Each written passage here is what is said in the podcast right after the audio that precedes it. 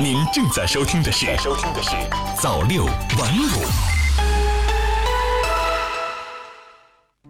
朋友你好，欢迎收听早六晚五早间新闻，news 华在北京用新闻向您问一声早安。首先来关注国内方面的消息，我国拟修法规定，疫苗预防接种三查七对，可追溯、可查询。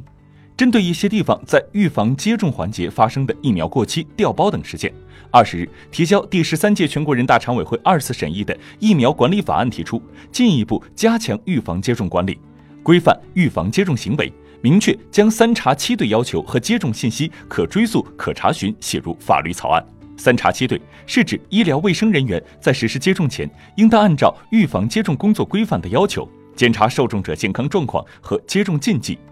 查对预防接种卡，检查疫苗注射器外观、批号、有效期，核对受种者姓名、年龄和疫苗的品名、规格、剂量、接种部位、接种途径，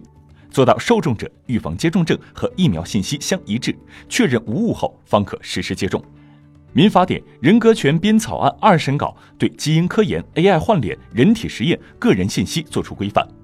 单独设立人格权编是我国民法典分编草案的一大亮点。二十日，民法典人格权编草案二审稿提交十三届全国人大常委会第十次会议审议，其中对人格基因胚胎科研活动、AI 换脸、人体试验、个人信息保护等问题作出了规范。立法过程体现出较强的现实意义，规范人体基因科研活动不得危害人体健康，不得有悖伦理道德。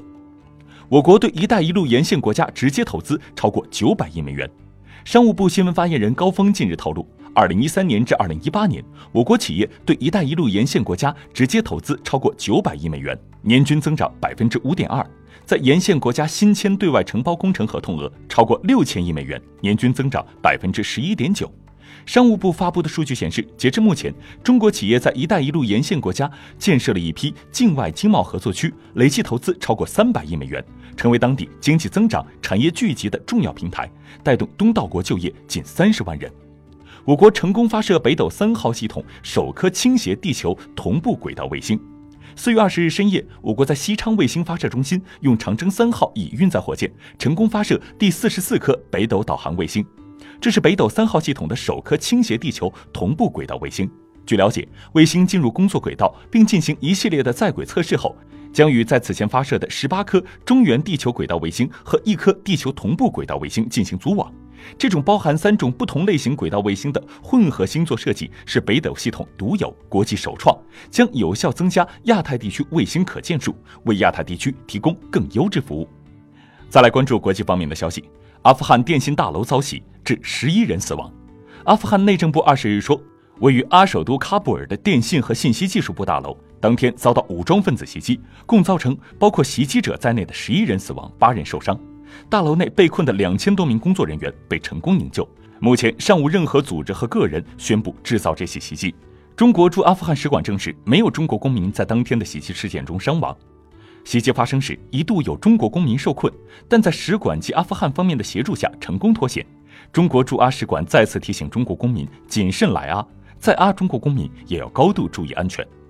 伊朗声称调查美国在伊间谍网络，已逮捕几十人。